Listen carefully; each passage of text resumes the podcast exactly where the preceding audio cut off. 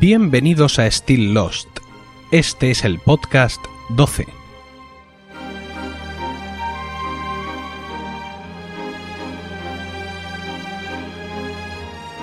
Muy buenas, espero que estéis todos bien en el momento de escuchar este podcast y dispuestos a pasar un rato juntos rememorando nuestra serie favorita. Vamos a empezar con las reacciones o comentarios que por diversos medios he recibido respecto al podcast anterior. En el, los comentarios del blog, en Ramón Rey dice que a él sí le gusta este comienzo, digamos, lento de la segunda temporada, ¿no? Este continuo recurrir a la misma escena en la que están siempre enfrentándose a Deadmond y que parece que no avanza. Eh, yo le comento que es cierto que de, alguna manera coincido con él, pero que ahora, a toro, a toro pasado, pues sí podemos apreciar, por así decirlo, el arte cinematográfico de ese comienzo, pero en su momento es realmente un poco exasperante, ¿no? El ver que no termina de, de avanzar la trama. Eh, así mismo recuerdo que al publicar el capítulo anterior a, anunciamos un concurso en Google Plus en el que sorteamos tres pegatinas de Lost y los ganadores eh, fueron José Ángel Soler, Zulema Martínez y Álvaro Juan, que ya tienen sus pegatinas y ya disfrutan de ellas eh, enormemente como también disfruta la gente al parecer con la promo de, este podcast. Eh, para los que no seáis muy habituales de escuchar podcast, es normal que, que, todos hagamos una especie de pequeño anuncio que llamamos promo para que otros podcasts lo, lo, pongan en sus programas y nos anuncien, ¿no? Y bueno, Still Lost no tenía promo hasta ahora y ya hemos hecho la primera, que se llama Sigues Perdido. Eh, ¿La escuchamos? Venga, vamos a escucharla. La Roca Negra. Daniel Faraday. Not Penny's Bowl. La silla de ruedas. Ana Lucía. Benjamin Linus. Charlie. Mapa de la puerta Kate. blindada. El cisne. Flashback. La constante. El oso polar. El humo John. Locke. Los otros. Namaste. Flash forward. Jack. Los constantes. El humo negro. El Oceanic Jack. Adán. Humo negro. El humo negro. Airlines. Los humos negros polares. El cisne. Charles Whitmore. La escotilla. Álvar Anzú. Burger. Jack. 4, 8, 15, 16, 23, 42. ¿Sigues perdido? Still Lost Podcast.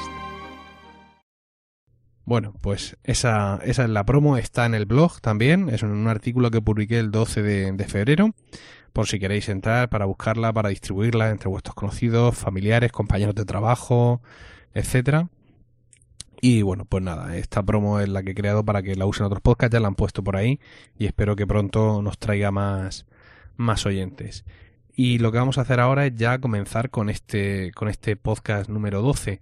En este podcast número 12 continuamos con la segunda temporada, vamos a hablar de los capítulos del 6 al 9, que comprenden un arco argumental que va desde la muerte de Shannon hasta su entierro, pasando por la integración más o menos traumática de los supervivientes de la cola entre los de la playa. Así que, sin más dilación, comenzamos. El capítulo 6 de esta segunda temporada tiene por título en inglés Abandoned, eh, que traducido significa abandonada, porque se refiere a, a, Shannon, y fue emitido originalmente el 9 de noviembre de 2005 y está centrado, como ya he dicho, en Shannon. Shannon cree que Walt está en la isla, merced a las visiones que tiene de él, por lo que inicia su búsqueda. Con Sawyer cerca de la muerte por sus heridas, Ana Lucía y los suyos viajan hasta el campamento de la playa. Confundiendo a Shannon con uno de los otros, Ana Lucía le dispara y la mata. En el flashback, el padre de Shannon muere en un accidente y su madrastra virtualmente la priva de su herencia, abocándola a una vida de engaños y tretas para poder salir adelante. Aunque los primeros cinco capítulos fueron emitidos en cinco semanas, entre el 5 y este 6 pasaron tres semanas. Es uno de estos clásicos parones de las series americanas, seguramente con la excusa de Halloween o, algo así. El comienzo del capítulo está muy bien conducido. Vemos una escena nocturna de amor entre Sayid y Shannon, donde el espectador casi puede palpar la ternura, la carnalidad y la complicidad entre los dos amantes. Es una manera de volver a traernos a Shannon a primer plano. Si además vemos que el flashback versa sobre ella, pues ya ubicamos este capítulo como dedicado a Shannon. Nada hace pensar al incauto televidente de que va a morir en este mismo capítulo. En su momento esto causó un gran estupor, ya que era el segundo personaje principal en morir, hermana del anterior difunto, y además a poco de empezar la segunda temporada. Todos pensamos que esto iba a ser una masacre y que no iba a quedar ni el apuntador realmente. En este capítulo vemos cómo la relación entre Charlie y Claire comienza a tensarse un poco, ya que él se toma atribuciones como padre y marido que a buen entender de ella exceden de la relación que en realidad ambos tienen. La, aparición de Locke en la escena no, no hace sino tensar más la situación y además la verdad es que nada hay que reprocharle. Ha conocido por, por Claire que Charlie lleva consigo una estatua de la Virgen. Aunque inocua para ella, Locke conoce el secreto que esconden estas estatuas, aunque de momento prefiere no sacarle el tema a Charlie durante una partida de... sí, de Vagamon. Ana Lucía y su grupo cuentan por fin a Michael y a los otros cómo han sido sus cruentos encuentros con los otros. La verdad es que no lo entiendo, porque esto parecía como si fuera uno de los misterios de Fátima y no entiendo realmente por qué. Terminados todos los recelos iniciales, yo estaría deseando contar a, estos otros supervivientes que me he encontrado lo que me ha pasado a mí y a mi grupo. La forma de hablar de Ana Lucía la verdad es que parece más la de un líder de banda callejera puertorriqueña que la de una policía puertorriqueña. Y por ello su narración, pues la verdad es que no termina de emocionar o de impresionar tanto como debería. No obstante, su temor por los otros no parece infundado, ya que en este mismo capítulo, Cindy, la, la azafata, es secuestrada delante de sus propias narices, además sin ningún tipo de alarde por parte de los otros, sin ruidos, sin golpes, lo cual realmente da mucho más miedo, máxime cuando la escena es rematada con unos cuantos susurros selváticos. En su momento pensábamos que esos susurros los emitían los otros, pero ahora sabemos que son las almas que vagan por la isla comentando la jugada, funcionando como una especie de, de coro griego. Eh, la verdad es que me gusta mucho cómo está definida la agónica travesía de Sawyer, ayudado por unos y por otros pese a su actitud. Creo que define bien al personaje, aunque no a Michael, que pretende hacerse el bueno y el bondadoso cuando todos sabemos que su única prioridad es su hijo y él mismo. La escena de la muerte de Shannon es mítica y está muy bien conducida. Además, no saldremos de ella hasta dentro de dos capítulos, dado que el próximo no continúa con la acción real. El hecho de que Shannon muera justo después de tener una discusión y reconciliación con Sayid acentuará la amargura y rabia de éste por su pérdida y se reflejará directamente en su relación con Ana Lucía. La escena, cómo está filmada y cómo se reflejan las reacciones de los presentes supone todo un shock para el espectador en un primer visionado y todavía encoge el alma en un segundo visionado. Del flashback cabe destacar que la transición de Shannon de dulce, rubia e inocente a putón verbenero está bien traída y justificada a mi entender, aunque otros fans de la serie no han coincidido conmigo en debates sobre el tema. Es cierto que no se ve aquí toda la transición, pero sí vemos cómo es traicionada primero por la madrastra y luego por Boone, en quien ella confiaba. También quisiera poner de manifiesto el pelazo con el que aparece Boone. En esta serie, claramente, se identifica juventud con pelazo, Quizá haya algún calvo precoz en el equipo de producción.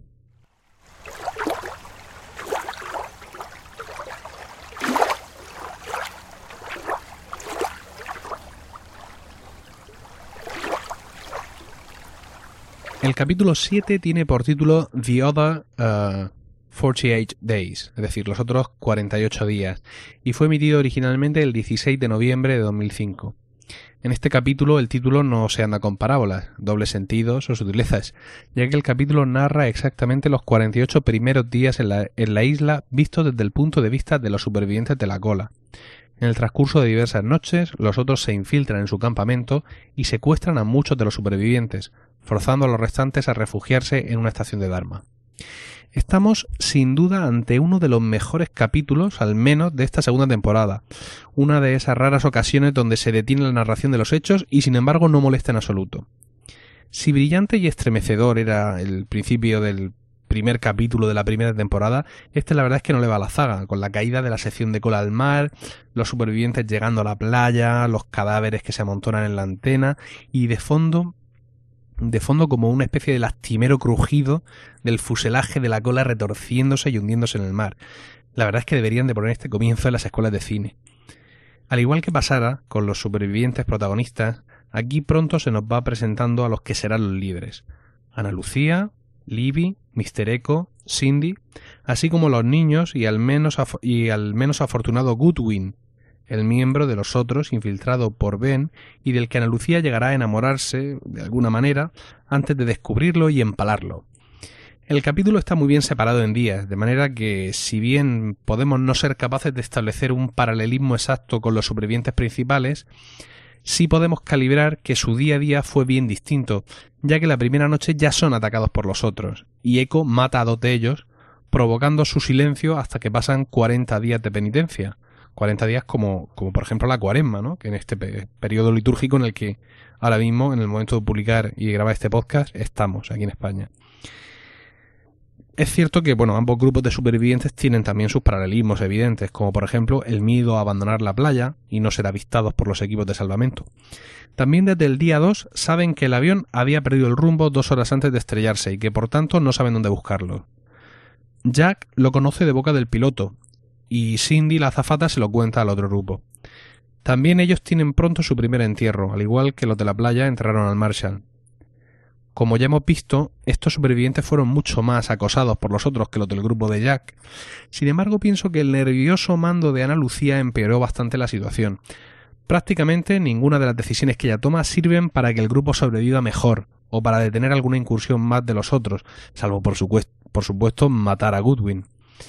El lado frío y despiadado de los otros aparece en la manera salvaje en la que Goodwin ejecuta a Nathan para hacer creer a los demás que se ha escapado y confirmar por tanto su opinión de que es uno de los otros, de que él era realmente el infiltrado.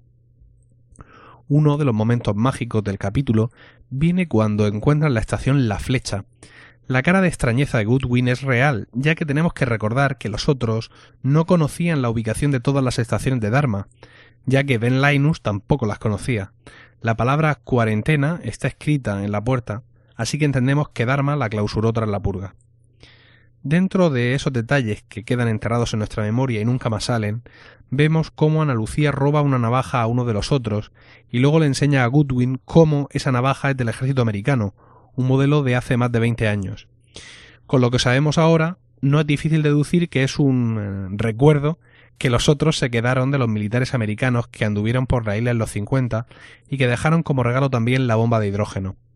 Dado que todo esto se revela en la quinta temporada, este es uno de esos detalles que suponen un zas en toda la cara a aquellos activistas anti-Lost que opinan que todo iba siendo inventado sobre la marcha por los guionistas. Quizá en un segundo visionado de este capítulo se nos pase desapercibido algo que seguramente nos impactó en su primer visionado, y es que por primera vez conocemos de boca de un miembro de los otros, Goodwin, cuáles podrían ser sus motivaciones.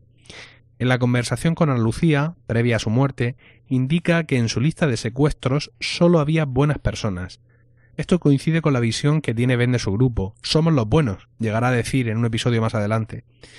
Realmente creo que a ninguno de nosotros nos parece que un grupo al que pertenezca un animal como Ethan pueda considerarse un compendio de buenas personas.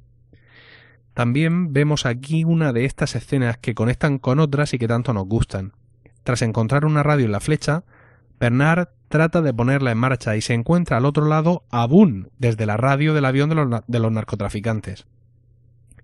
Vemos así el otro lado de la conversación y entendemos por fin el porqué de aquello de somos los supervivientes del Oceánico 815, respondido con nosotros somos los supervivientes del Oceánico 815, y cómo mis paranoias, Ana Lucía, cortó la comunicación pensando que eran los otros quienes trataban de localizarlos. Pese a todo, de alguna manera los supervivientes de la cola ven que Ana Lucía es su mejor baza y siguen confiando en ella para el liderazgo. A continuación vemos un resumen muy bien montado del encuentro del grupo con Sawyer, Jean y Michael.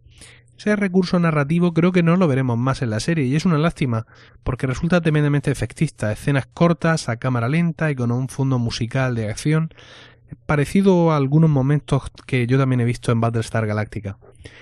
Al principio de esta temporada critiqué que se prolongó demasiado, tres capítulos, la resolución de la escena del encuentro entre Jack y los demás con Desmond. Entendí que otro montaje hubiera dado más tensión a esos momentos, mientras que la manera en que está hecho da la sensación de que están jugando con el tema y prolongándolo todo innecesariamente en el tiempo. A este respecto, quiero recuperar, quiero recuperar ahora el comentario de Ramón Rey que he mencionado antes, y que dice Para mí el comienzo de la segunda temporada fue brillante. Usar como usaron el hecho de abrir y entrar en la escotilla para contar de forma no lineal bastantes hechos relacionados con sus personajes me encantó. Además, esa forma de hacerlo permitía contar otras cosas que pasaban al mismo tiempo sin tener que centrarse demasiado en cada uno de los grupos de personajes. Que no avanzaba la trama en algunos momentos y El episodio centrado en Jin y San era muy necesario. Eran dos personajes que habían tenido al principio una evolución escasa y apenas los conocíamos. Además, sigo siendo un gran escéptico respecto al desarrollo de las tramas a cascoporro en Lost. La gracia de la serie era el desarrollo de personajes en igual o más medida que toda la mitología desde el episodio 1. Bueno, en ese caso, aunque reconozco el anar del narrativo, no puedo estar de acuerdo del todo con Ramón Rey. Aquí, sin embargo, es tanto lo que aporta este capítulo que no me resulta costoso esperar un capítulo más para ver cómo se desenvuelve algo tan importante como la muerte de Shannon, un personaje principal. Para mí, sin duda, este capítulo 7, los otros 48 días, es uno de esos capítulos para enmarcar. Año 2011. Una plaga zombie asola la humanidad. Un grupo de supervivientes busca refugio seguro.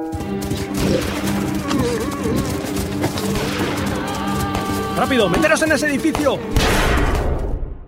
Bueno, ¿y ahora qué? No sé, ¿qué, qué hacemos? ¿Habéis visto el último capítulo de House? Sí, y no me ha gustado nada. Malísimo. Yo creo que la acabarán cancelando. ¿Pero qué dices, pedazo de mamarrachos? Ya ha estado genial. O Televisión Podcast. Siempre pensando en lo mismo. Cine y televisión cada 15 días en tu MP3. Encuéntranos en otriplehtv.com.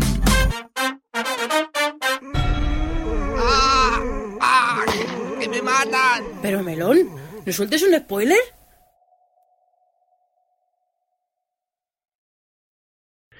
El capítulo 8 de esta segunda temporada de Lost, con el título Collision, fue emitido originalmente el 23 de noviembre de 2005 y está centrado en Ana Lucía. Mr. Echo lleva a Sawyer a la escotilla para poder darle atención médica. La accidental muerte de Shannon causa un enfrentamiento entre Ana Lucía y Sayid. En el flashback, Ana Lucía es un oficial de policía que mata a un hombre a sangre fría después de que éste la hiriera meses antes, provocándole la pérdida del hijo que esperaba. El título hace mención al choque que supone el encuentro entre los dos grupos de supervivientes, nuestros protagonistas de la playa y estos eh, recién llegados de la sección de cola. Dado que el episodio anterior es un parón a la narración de los hechos y además contiene muchísima información para digerir, era fundamental que el Previously on Lost nos volviera a situar perfectamente en el punto en que dejamos la acción, y en verdad lo hace. Nos muestra el encuentro de Jack y Ana Lucía en el aeropuerto, su peregrinar por la selva con su grupo y los de Sawyer, las apariciones de Walt que ve Shannon y finalmente y de manera muy detallada la escena de la muerte de esta. En este capítulo es donde a todos se nos queda arraigado muy dentro de nuestro corazón un odio visceral por Ana Lucía, de tal suerte y manera que cuando muera a manos de Michael no tendremos más sentimiento que la sorpresa por lo inesperado del asunto, y rápidamente olvidaremos su detestable figura en favor del recuerdo de la muerte también inesperada de Libby. La manera en la que mantiene preso a Sayid mientras piensa qué hacer es una escena muy dramática y que retrata a todos los personajes alrededor de ella. Ana Lucía ve cómo su influencia desaparece y ni siquiera el miedo retiene a sus amigos junto a ella. En este capítulo Michael le dice a Sayid que los otros se llevaron a Walt. Me sorprende un poco su firmeza en esta idea cuando realmente no tiene ninguna prueba de que esto haya sido así realmente.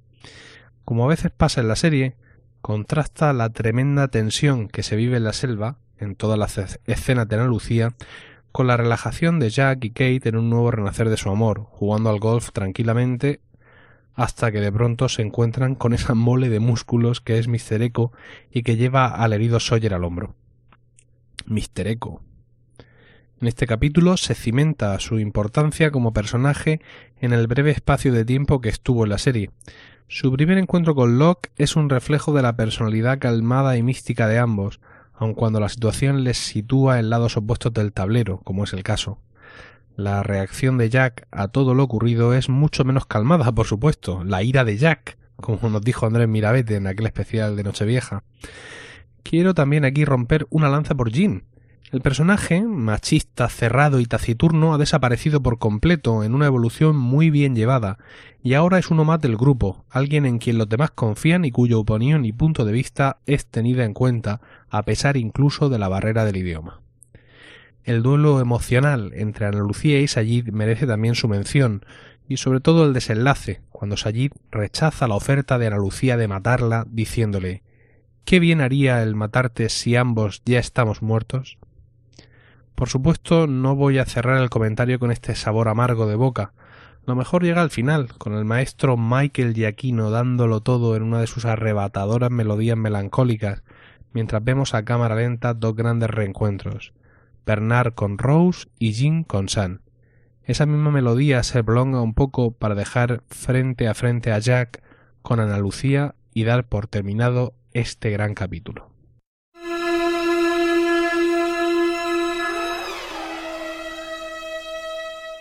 El capítulo 9 de esta segunda temporada de Lost lleva por título What Kate Did, lo que hizo Kate, y fue emitido originalmente el 30 de noviembre de 2005 y está centrado lamentablemente en Kate. Kate se queda cuidando de Sawyer mientras los demás acuden al funeral de Shannon, con la excepción de Ana Lucía, quien rehúsa asistir. Michael usa el ordenador de la escotilla para comunicarse con alguien que él cree que es Walt, pese a que aparentemente el ordenador solo aceptaba los números. En el flashback vemos el crimen original de Kate, el asesinato de su padrastro, quien luego resulta ser su verdadero padre. Esta vez el sopor de las historias de Kate no consigue nublar el episodio, dado que la parte de Dharma se mueve un poco y eso siempre interesa al espectador. En este capítulo se revela la historia de Kate y tiene su miga. Con cinco años sus padres se separaron y su madre se enrolló con ese tal Wayne. El tío es un borracho que le sacude a la madre y cuando Kate se desarrolla comienza también a acosarla. Kate mantiene la relación con su padre, que es militar.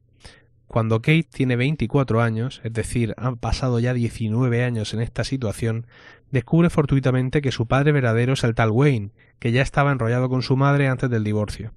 Entonces, como el tío es lo peor del universo, ella no soporta la idea de ser su hija y decide matarlo no sin antes hacerle un seguro de vida a nombre de la madre. Esto se cuenta en el flashback con narración inversa, un sistema que generalmente en la serie da buen resultado porque primero te enfrentas a los hechos y luego vas descubriendo el porqué. La historia sería bastante soportable si no fuera porque para conectarla con el presente, con la isla, escogen la vía sobrenatural, eh, para pegarse un tiro, realmente, porque aunque hay mucho de sobrenatural en la isla, esto está completamente cogido por los pelos. Para empezar, Kate tiene en la isla visiones con el mismo caballo negro que se le cruzó en la carretera en una de sus huidas y le permitió escapar del Marshall. Al final Sawyer también ve el caballo, por lo que resulta que no son visiones. O sí. Eso se queda ahí, ¿no? Y luego resulta que el tal Wayne habla a través de, de Sawyer, cuando ese está así medio moribundo, medio en coma, para preguntarle a Kate por qué lo mató. Y cuando Kate por fin le da la explicación que, he comentado al principio, el espíritu este la da por buena sin más y abandona el cuerpo de Sawyer. Así se queda la cosa. Eh, creo que desde el cambio de sistema del podcast nunca había empleado tanto tiempo en hablar de un flashback, y mucho menos detallándolo tanto. Pero he querido recrearme en él porque me parece de las cosas más absurdas que hayamos visto en esta materia. Como he dicho al principio, pese a toda esta tontería, el capítulo se salva porque hay mucha tela que, cortar en el resto de escenas, sin ir más lejos, el principio, con los Kwon felices saliendo de la tienda de pasar la noche juntos, mientras que Sayid cava la fosa para Shannon. Resulta muy impactante ver después cómo Sayid tiene que abandonar el funeral y no se puede quedar a ver cómo es sepultada por la tierra. Michael descubre las puertas que aíslan el centro de control de la estación del resto en caso de emergencia. Locke le pone el vídeo a Michael y Echo y este último queda muy impactado. Le entrega a Locke un libro que encontraron en la flecha donde está la parte de película que falta de la cinta de iniciación del cine. Momento fino fino para los televidentes, ávidos de más información sobre Dharma. Creo que nunca llegó a quedar claro con quién se estaba comunicando Michael mediante el ordenador del cine, aunque suponemos que son los otros desde otra estación Dharma para hacerle abandonar al grupo y poder capturarle, para manipularle y chantajearle como así hicieron. Quiero mencionaros un par de escenas curiosas. Uno, que usando herramientas del cine, Locke libera por fin de la argolla de las esposas a Jean, quien las llevaba desde el capítulo 6 de la primera temporada, pobre hombre. La otra escena que quiero comentaros es Harley rompiendo el hielo al ver a un atribulado Jack cortando madera para soltar tensión. Dice, llega y dice, bueno, así que el marido de Rose es blanco, ¿eh? No me lo esperaba. Bueno, para terminar el, el, comentario, una mención sobre Ana Lucía. No quiere ir al funeral por la típica actitud de chica mala, en plan no va a servir de nada, que me excuse, no me quieren ver allí, punto, soy un outsider. Al final se produce un acercamiento entre Jack y Ana Lucía. Mm, uno está de los nervios por la actitud de Kate, la otra autoapartada de todo el mundo. Comparten un par, un par de botellines de tequila y contemplan el horizonte al atardecer.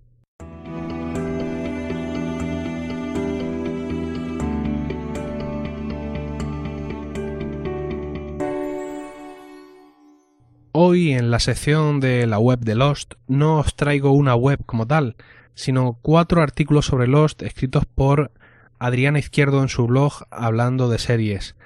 Adriana Izquierdo es una conocida podcaster sobre que colabora, por ejemplo, en, O Televisión Podcast, que es un podcast sobre la cultura audiovisual que hablan sobre todo de series de televisión. Y también junto con Ramón Rey tiene el podcast Esta peli ya la he visto, que es un podcast de cine muy interesante y que realmente ha ganado los premios europeos de podcasting. Bueno, pues como decía Adriana Izquierdo en su blog, hablando de series, escribió en su momento cuatro artículos sobre Lost. El primer artículo se titula No hay Lost sin OST y es una reflexión sobre la banda sonora de la serie, compuesta por Michael Giacchino. El segundo artículo se titula El amor es la constante en Lost y habla de las relaciones sentimentales de la serie, con especial hincapié en Desmond y Penny. El tercer artículo se titula Los mejores momentos de Lost y está publicado tres días antes del final de la serie, haciendo un repaso a los favoritos de Adriana en estos seis años de perdidos. Finalmente, el cuarto artículo se titula Cuando dejaron de estar perdidos y es la reflexión de Adriana sobre el final de la serie. En el blog stilllost.emilcar.es tenéis los enlaces a estos artículos que espero que sean de vuestro agrado. Y con esto hemos llegado al final del podcast de hoy. Este podcast de hoy, aunque está grabado y publicado en marzo, para mí cuenta como, como que es el de febrero. Lamento los retrasos, pero eh, no puedo hacerlo mejor, aunque creo que ya voy a poder empezar a hacerlo mejor y a, ser más puntual y a grabar eh, pronto el siguiente podcast, eh, donde vamos a hacer un parón. No vamos a seguir recordando la temporada 2, sino que va a ser uno de estos especiales sobre Mm, los muertos. Vamos a hablar de Goodwin, de Shannon y no sé si de alguno más. Ese va a ser el próximo capítulo.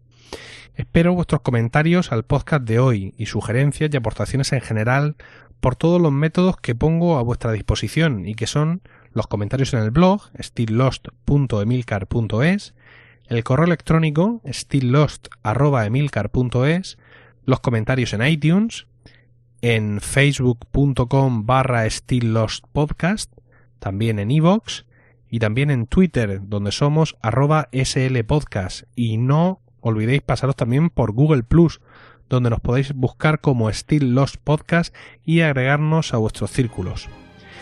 Ahora sí, terminamos aquí. En nombre de los de Groots, Álvar Hanso y todos los que componen la iniciativa Dharma, gracias, namaste y buena suerte.